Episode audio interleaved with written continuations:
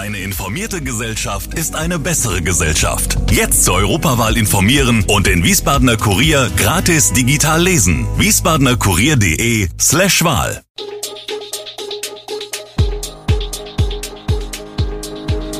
Gude, unser morgendliches News Update.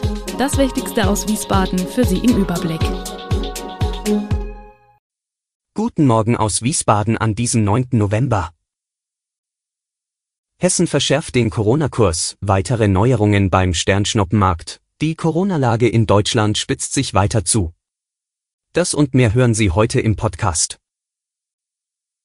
Ab Donnerstag gelten in Hessen strengere Corona-Regeln, weil die erste Stufe des hessischen Eskalationskonzepts erreicht wurde. Das Corona-Kabinett hat am Montag getagt und neue Regeln für die Bereiche 3G, Testpflicht am Arbeitsplatz, Großveranstaltungen und auch Schulen beschlossen.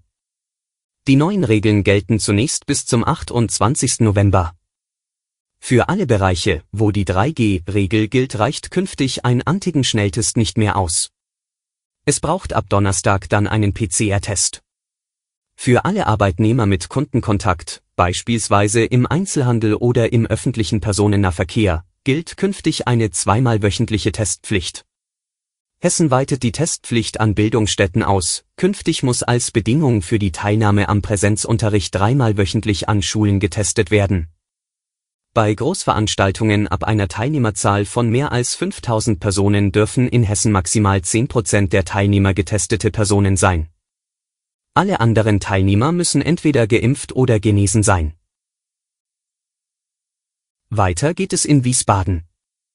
Imbiss- und Glühweinbuden werden beim Sternschnuppenmarkt, wie berichtet, in einer umzäunten Fläche vor der Marktkirche und dem Abschnitt bis zur Kindertagesstätte unter 2G-Bedingungen zusammengeführt werden. Diese kurzfristig mitgeteilte Neuregelung hatte für Aufruhr unter den betroffenen Beschickern geführt. Als weitere Neuerung wird in diesem Jahr erstmals der Luisenplatz mit einem Kindersternschnuppenmarkt als spezielles Angebot für Familien mit Schlittschuhbahn, Kinderbäckerei und Kindereisenbahn bespielt, Gastronomie wird es hier auch vereinzelt geben. Erstmals wird die Termine wird als kostenloser Shuttle am Eröffnungstag, an den Adventswochenenden und dem 23. Dezember als letzten Markttag die drei Veranstaltungsorte Schlossplatz, Luisenplatz sowie Mauritiusplatz mit der dortigen Winterstopp ansteuern. Für Patienten, die aufgrund einer psychischen Erkrankung behandelt werden müssen, richtet der Klinikbetreiber Vitus derzeit einen neuen Standort an der Hagenauer Straße in Biebrich ein. Im November soll zuerst eine Ambulanz, dann eine Tagesklinik eröffnen. Ein neues Vitus-Team bietet zudem eine stationäre Behandlung daheim an. So berichtet Professor Dieter Braus, Direktor der Vitus Klinik Eichberg sowie ärztlicher Direktor am Vitus Klinikum Rheingau.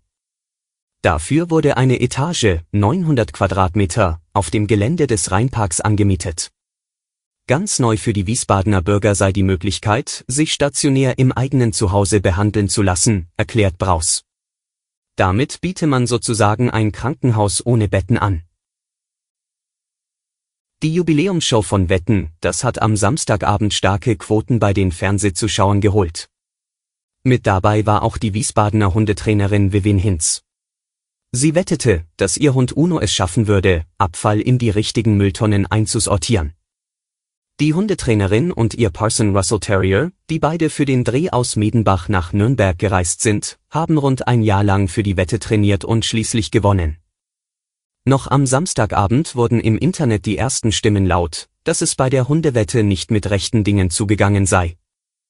Zuschauer wollen gesehen haben, wie Hinz Uno bei der Wahl der richtigen Abfallbehälter mittels Kopfsignalen geholfen hat. Die Hundetrainerin schließt nicht aus, sich bewegt zu haben, Hunde lesen Körpersprache sehr genau und es kann durchaus sein, dass ich mich bewegt habe. Auch wenn das nicht meine Absicht war. Wir werfen einen Blick auf die Corona-Lage in Deutschland. Wegen der sich zuspitzenden Lage könnte es bald wieder kostenlose Corona-Schnelltests für alle geben. Der geschäftsführende Bundesgesundheitsminister Jens Spahn sprach sich am Montag dafür aus. Nach Angaben seines Sprechers laufen entsprechende Beratungen darüber mit den Parteien der voraussichtlichen künftigen Ampelkoalition, deren Vertreter ebenfalls deutlich machten, dass sie eine Wiedereinführung befürworten. Im Gespräch ist nach Angaben aus der FDP außerdem die Einführung einer 3G-Regel am Arbeitsplatz. Die Corona-Inzidenz erreichte derweil mit 201,1 den höchsten Wert seit Beginn der Corona-Pandemie. In einigen Landkreisen geht sie Richtung 1000. In Wiesbaden bewegen sich die Infektionszahlen im Vergleich zum Bundesschnitt noch auf einem deutlich niedrigeren Niveau. Doch auch hier ist die vierte Welle deutlich zu sehen. 293 Todesfälle aufgrund oder mit einer Corona-Infektion sind seit Beginn der Pandemie mittlerweile in Wiesbaden zu beklagen. Insbesondere seit der vorvergangenen Woche verzeichnet die Statistik des Sozialministeriums einen rasanten Anstieg der Fallzahlen in Wiesbaden. Binnen sieben Tagen schnellte die Inzidenzzahl von 52,4 am 23. Oktober auf 123,1 am 29. Oktober in die Höhe.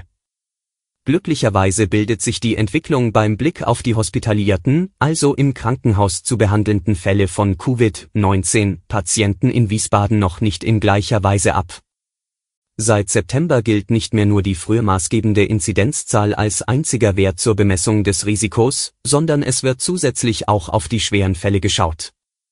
In Wiesbadens größter Klinik, den HSK, verzeichnet man zwar seit den vergangenen zwei Wochen eine leichte Erhöhung der Patientenzahlen mit Covid-19, von den Rekordzahlen aus der Welle Anfang dieses Jahres ist man aber noch weit entfernt.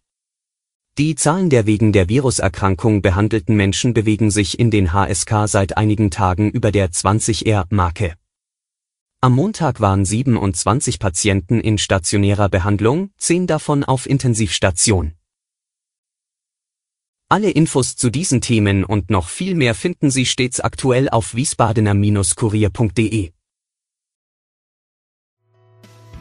Gude Wiesbaden ist eine Produktion der VRM von Allgemeiner Zeitung, Wiesbadener Kurier, Echo Online und Mittelhessen.de. Redaktion und Produktion die NewsmanagerInnen der VRM. Ihr erreicht uns per Mail an audio.vrm.de.